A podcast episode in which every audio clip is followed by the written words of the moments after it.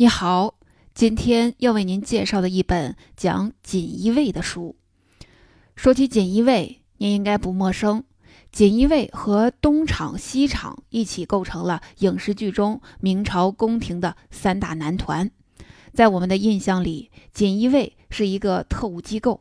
锦衣卫官员身穿飞鱼服，腰佩绣春刀，神出鬼没，而且手段残忍。他们的出现往往伴随着阴谋、告密和杀戮，让人不寒而栗。为什么明朝会忽然的出现锦衣卫这种特务机构呢？还有，锦衣卫和东厂、西厂到底是什么关系？今天为您介绍的这本《锦衣卫》会给您答案。这本书的作者易强是一位历史作家。在这本书里，他不仅详实地介绍了锦衣卫产生发展的历史脉络，而且他把锦衣卫看作是一种明朝皇帝的专制资产，这也是本书的最大的特点。在作者看来，锦衣卫是明朝皇帝为了维护专制统治而创造的一种特殊资产。由于历代皇帝对这笔资产的打理方式不同，导致这笔资产产生的专制收益。耗费的专制成本也是不一样的。通过这种思路，我们可以更好地理解，在中国古代专制权力向顶峰爬升的过程中，除了国家公权力的系统，在权力的灰色地带，明朝皇帝是怎么强化统治的。接下来，我们就看一下为什么明朝会出现锦衣卫这种专制资产。这种资产在明朝不同皇帝手里是怎么被打理的？会产生什么不同的专制收益？这项专制资产又让明朝耗费了什么专制成本？第一部分，为什么在明朝会出现锦衣卫这种专制资产呢？根本的原因我们都知道，明朝皇帝设立锦衣卫是为了强化自己的专制统治。但值得我们注意的是，锦衣卫不是一朝一夕出现的。它的诞生经历了漫长的过程，而且在锦衣卫设立之初，他干的可不是大家印象中那些刀口舔血的活儿。他的出现要提到一件乍听没多大关系的事情——礼仪制度。让我们回到明朝正式建立的四年前，一三六四年，这时的朱元璋还是众多争霸者之一。几年前，他提出了高筑墙、广积粮。缓称王的政策，到一三六四年，朱元璋的势力越来越大，他感觉时机逐渐成熟，于是走上走出了成为皇帝的第一步——称王。当时朱元璋的势力范围主要在今天的江苏、浙江、江西一带，地理范围属于古代的吴国，所以朱元璋被手下拥立为吴王。这个时候正是各方争霸角逐的关键阶段，但朱元璋称王不久，却提出要建立一套严明的礼仪制度。这个节骨眼儿上，朱元璋为什么要把心思花在礼仪这种无关紧要的事情上呢？主要有这么几个原因。首先，朱元璋认为，要想取得争霸战争的最后成功，除了拳头要硬，旗号也要正当。这样才能把自己的队伍和其他起义者区别开。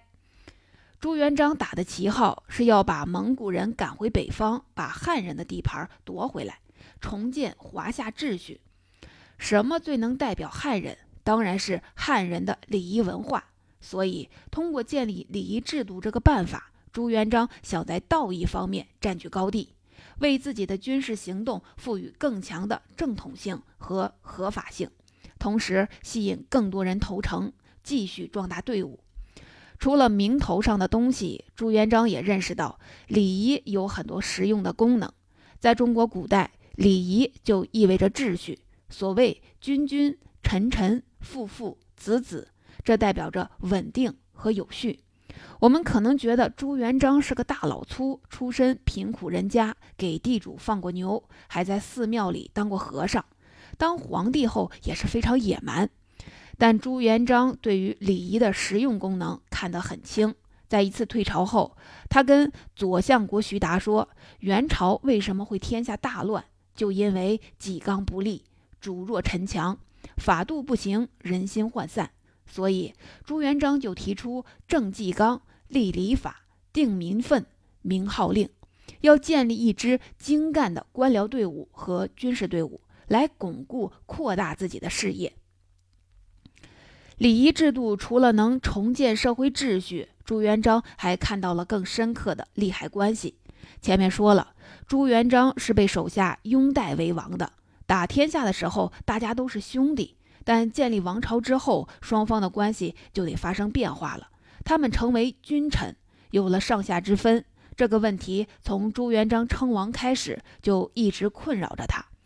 比如，有的人会居功自傲，不在乎君臣的。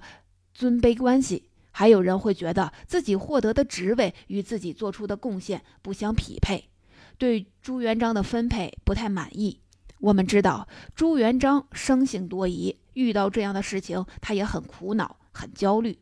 所以朱元璋提出要效仿五代十国的周世宗，在艰苦的创业期仍然努力重修古礼，恢复汉人传统。借这个机会，朱元璋迫使臣子们接受并尊重自己的地位。既然这件事情这么重要、这么迫紧迫，那必须要有专门团队负责。锦衣卫就是在这种背景下诞生的。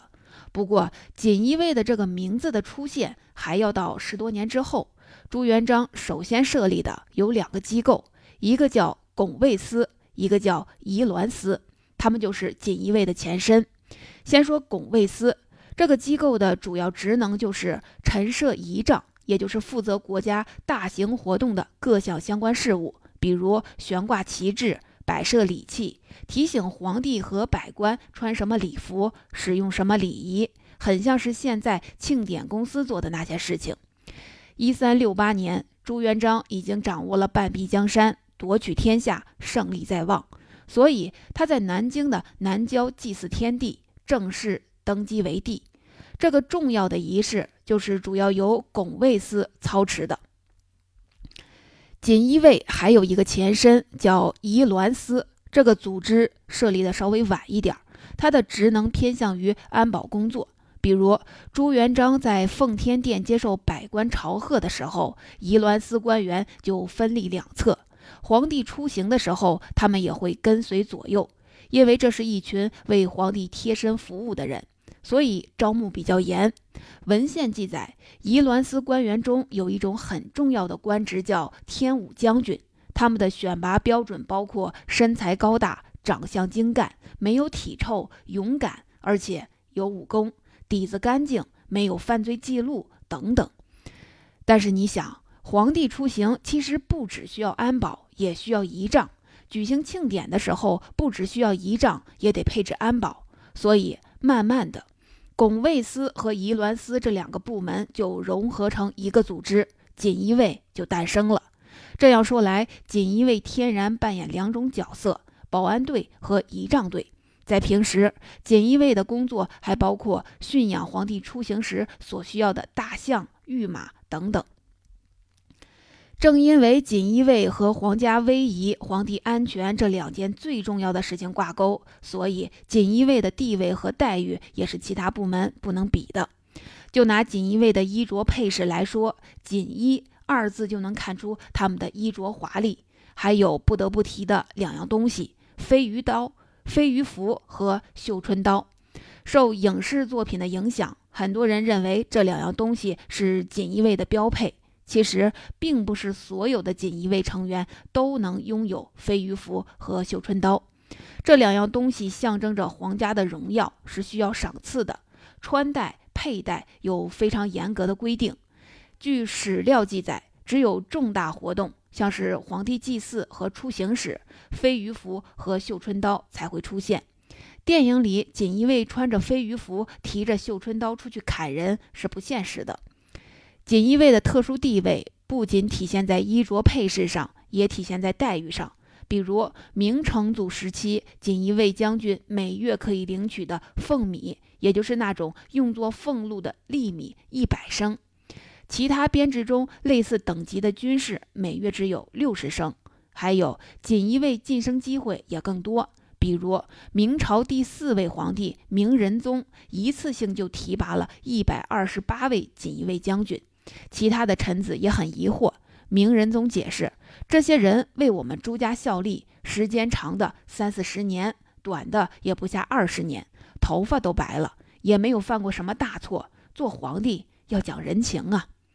从这儿我们就能看到锦衣卫与皇帝之间的密切关系。他们在明朝权力系统注定不一样。但如果说花那么大力气养这么一大帮人，只是干着仪仗安保工作，未免也太浪费了。我们知道，锦衣卫后来涉足的领域越来越多。那锦衣卫是如何转型的呢？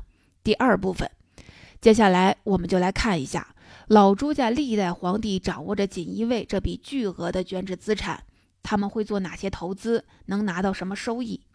当皇帝的第一要务是什么？当然是坐稳皇位。只有皇位稳固，才有机会谈别的。所以，明朝皇帝拿锦衣卫做的第一项投资就是监督群臣，也就是让锦衣卫扮演起特务的角色。话说，朱元璋当了皇帝后，不仅没有坐享鸿福，反而越来越焦虑。他在想，和自己一起打天下的那些人，会不会也想当皇帝？退一步说，就算我在位期间，他们不敢耍什么花招，等我的子孙即位后，这些功臣们会不会仗着自己位高权重，谋生谋逆之心呢？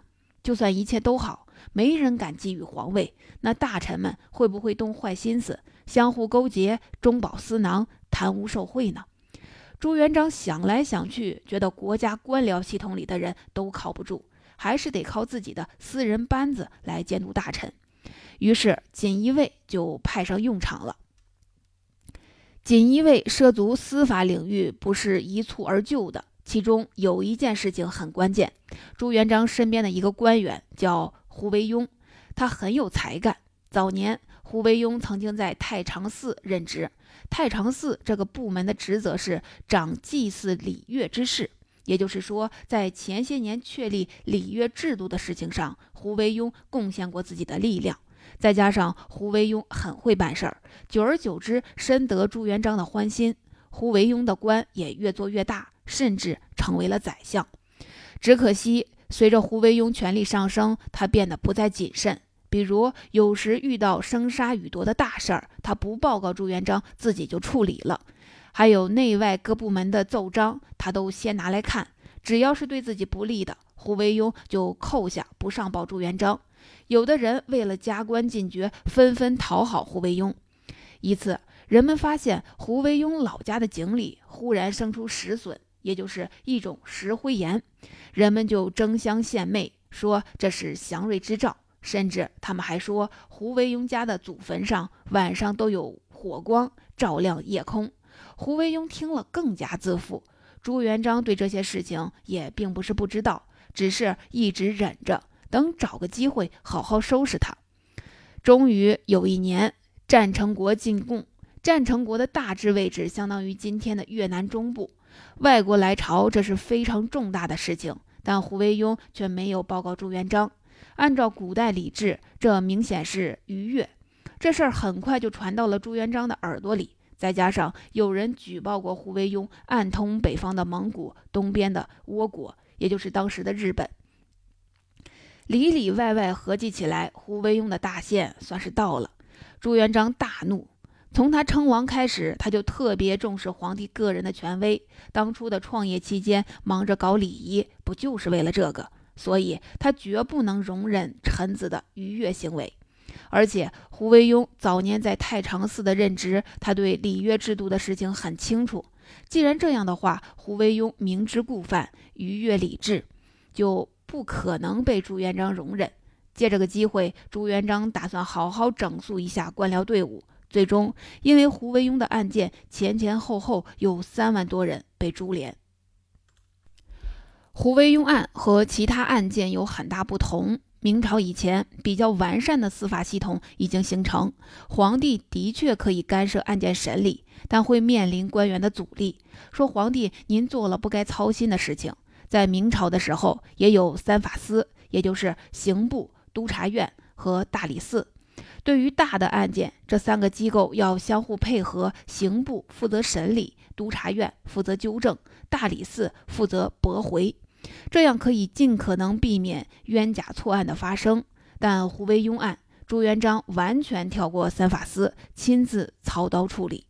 通过胡惟庸案，朱元璋不仅打击了功臣系统，而且借机调整了国家权力机关，比如废除了宰相制度。要知道，宰相职务已经有一千多年的历史，胡惟庸因此成为中国古代历史上最后一位宰相。另外，以后明朝皇帝也能更加明目张胆地干涉国家司法事务，比如有一种叫诏狱的特殊机构，在明朝很活跃。诏狱字面意思是皇帝亲自下诏定罪的案件，涉案的都是高级官员。既然是皇帝亲自过问的督办，那具体的事情谁来做呢？当然就是锦衣卫。由于他们有皇帝撑腰，三法司无权过问，所以他们审判官员的时候那叫一个狠。诏狱有一个别名叫天牢，天牢不仅意味着这是上层人士才有资格进的监牢，也意味着只要进去就会升天，很难活着出来。史料记载，诏狱的刑法极其残酷，比如上夹棍。剥皮、断脊、刺心等等，想想就让人冷汗直流。就这样，锦衣卫这个仪仗兼保安队，慢慢的也提供起了监视、调查、抓捕、审讯、行刑一条龙服务。他们被朱元璋寄予厚望，权力迅速膨胀，通过捕风捉影、侦查告发，帮皇帝清洗了一大批的权臣。逐渐消除了朱元璋的许多后顾之忧，皇位稳固了，皇帝不必过分担心大臣的谋权篡位。那锦衣卫还能干点什么呢？前面说了，明朝皇帝总是信不过政府系统，觉得有些官员消极怠政，有的官员中饱私囊，所以皇帝们经常派自己的私家班底锦衣卫插手各种政府事务。这正是锦衣卫带给明朝皇帝的第二项收益。比如，在第五任皇帝明宣宗时期，锦衣卫就干起了类似于警察的工作，抓捕盗贼。一年，大运河封冻，从南方来的官员、商人和普通百姓只能走陆路。明宣宗担心他们被强盗抢劫，就把身手不错的锦衣卫派去抓捕盗贼。还有官员建议，应该在强盗出没频繁的地方，每隔六里或者十里设立。锦衣卫的办事点。后来，锦衣卫不仅在京城附近抓捕盗贼，业务区域还扩展到四川、湖广、江西一带。除了监视群臣和抓捕盗贼，锦衣卫甚至还参与外交事务。比如朱元璋统治后期，锦衣卫就招待过西北方来的进贡者。一次，辽东地区俘虏了一名朝鲜间谍，押送到京城后。朱元璋也交给锦衣卫来处理。当然，最重要的还是北方蒙古人。元朝灭亡，蒙古人退回北方，不久就分裂了。其中有一支很强大，叫瓦剌。明朝最重要的外交对象就是瓦剌。由于锦衣卫中不少人是掌握多门外语的外族人，所以锦衣卫在外交事务上就显得很活跃。比如，在明朝的第六位皇帝明英宗的时候。发生了一件大事儿——土木堡之变。明英宗被瓦剌俘获，后来出使瓦剌的锦衣卫把明英宗的口信带回国，说国家不能一日无君，皇帝要由他的弟弟来接管。你看，锦衣卫作为皇帝的个人工具，他们的权力不是政府系统赋予的，而是皇帝特许的。他们作为皇权的触手，伸到了国家权力系统的各个角落。他们在看到锦衣卫飞扬跋扈的时候，不要忘记，他的背后其实是皇权的不断膨胀。前面说了，锦衣卫是皇帝的私家班底，这样的话，锦衣卫不仅可以代表皇帝在台面上跟大臣掰手腕，背地里，锦衣卫还能作为工具人，满足皇帝的各种特殊需求。这是锦衣卫带给老朱家的第三项收益。比如明朝第十一位皇帝明世宗跟大臣关系不太好，锦衣卫就经常扮演打手的角色，给大臣打板子。第十三位皇帝明神宗是个财迷，据说他让人在皇宫内刨了个大坑，然后把搜刮来的财富都放进去。这个时候，锦衣卫的第一要务是帮皇帝四处摄取财富。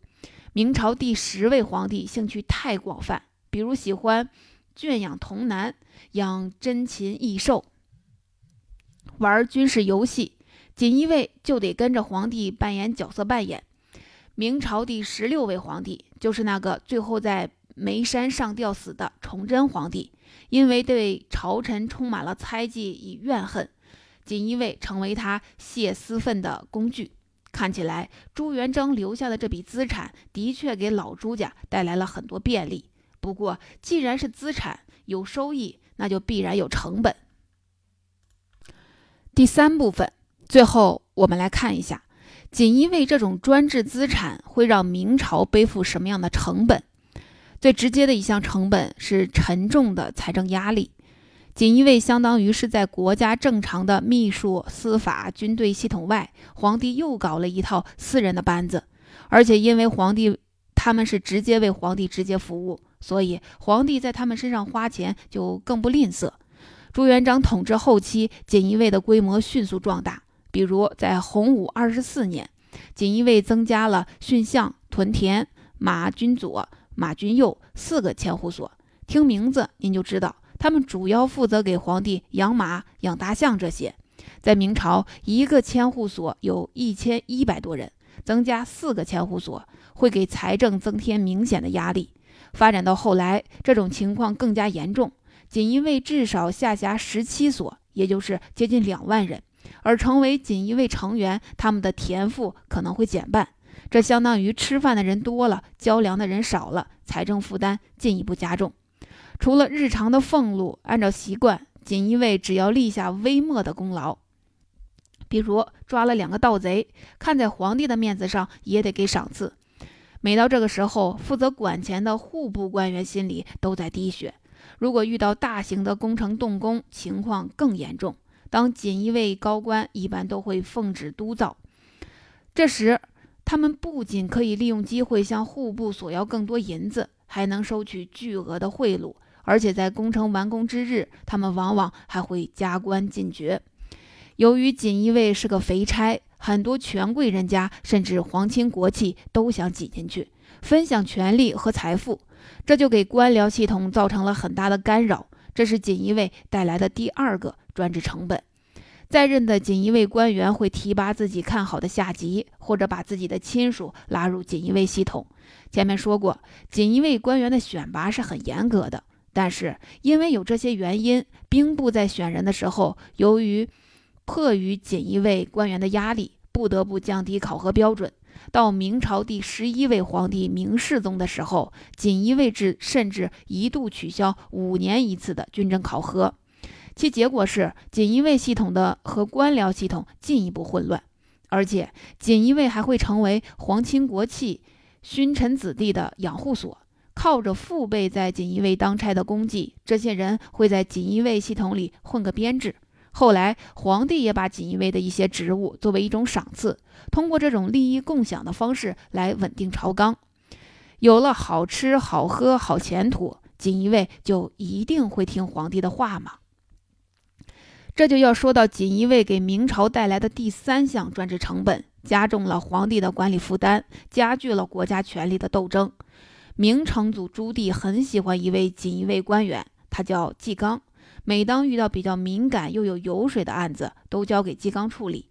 只不过纪纲越来越骄横。一次，一名宦官激怒了朱棣，皇上下令用弃市的刑罚处死他，也就是在在大众集聚的闹市执行死刑。纪纲这时动了坏心思，他先把这位。宦官邀请到自己家，用酒肉招待他，告诉他只要把钱都交出来，就一定会请求皇上赦免他的罪行。等他把这位宦官的钱财榨干了，纪纲就挑个日子在街市上把他处死。而在此之前，处死这位宦官的报告早就给呈交给皇上了。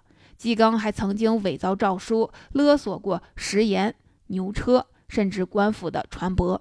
后来，他竟然收藏龙袍、王冠，在家里要求别人称呼自己万岁，甚至他还养了很多亡命之徒，囤积了许多刀甲弓弩。只不过他再怎么算计，也算计不过造反起家的朱棣。没等纪纲起事，朱棣就把他铲除了。虽然朱棣的生命没有受到伤害，但是这件事情让朱棣对锦衣卫也产生了严重的不信任。要想皇位稳固，他必须要想个办法，让锦衣卫能为自己所用，又不会背叛自己。怎么办呢？他打算找到一些可以信赖的代理人，帮自己盯着锦衣卫。您肯定想到了，这就是离皇帝最近的那群人——宦官。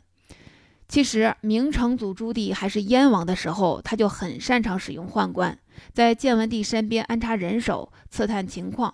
东厂就是在这种背景下设立的，所以我们有时候感觉东厂的权力更大，无比威风的锦衣卫竟然在宦官面前哆哆嗦嗦。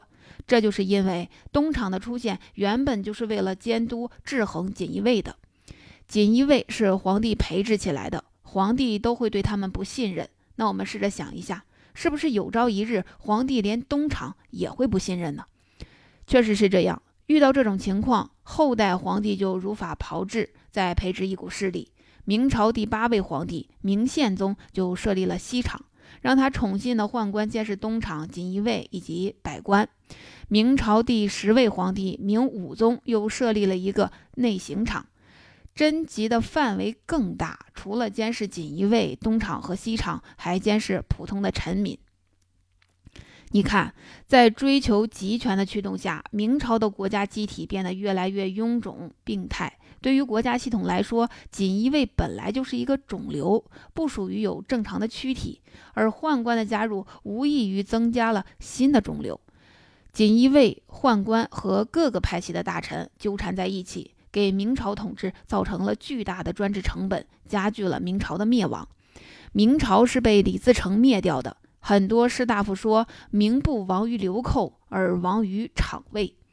这当然是士大夫在努力撇清自己的责任，但这句话不断的被人引用，我们也能感受到，作为皇帝的权力工具，锦衣卫和宦官群体给老朱家带来多大的专制成本。总结，最后我们来算一笔账。如果锦衣卫是一个皇帝的专制资产，那这笔资产带来的收益和成本哪个更大？由于这笔资产是皇帝的私产，所以收益和成本问题会受到皇帝个人价值判断和统治能力的直接影响。明朝前期的明太祖和明成祖是明朝的奠基人，他们的能力很强，在当时国家的稳定存续也是皇帝的第一要务。所以，锦衣卫在他们手里能较好的发挥稳定统治秩序、巩固皇权的作用。但老朱家的天下做久了，锦衣卫就慢慢成为皇帝满足个人欲望的工具。同时，皇帝为了巩固权力，启用了宦官群体，用来对冲锦衣卫带来的不确定性。但这却加重了明朝王室的负担，扰乱了政治秩序，加剧了明朝的衰落。到这个时候，专制成本已经超出了专制收益。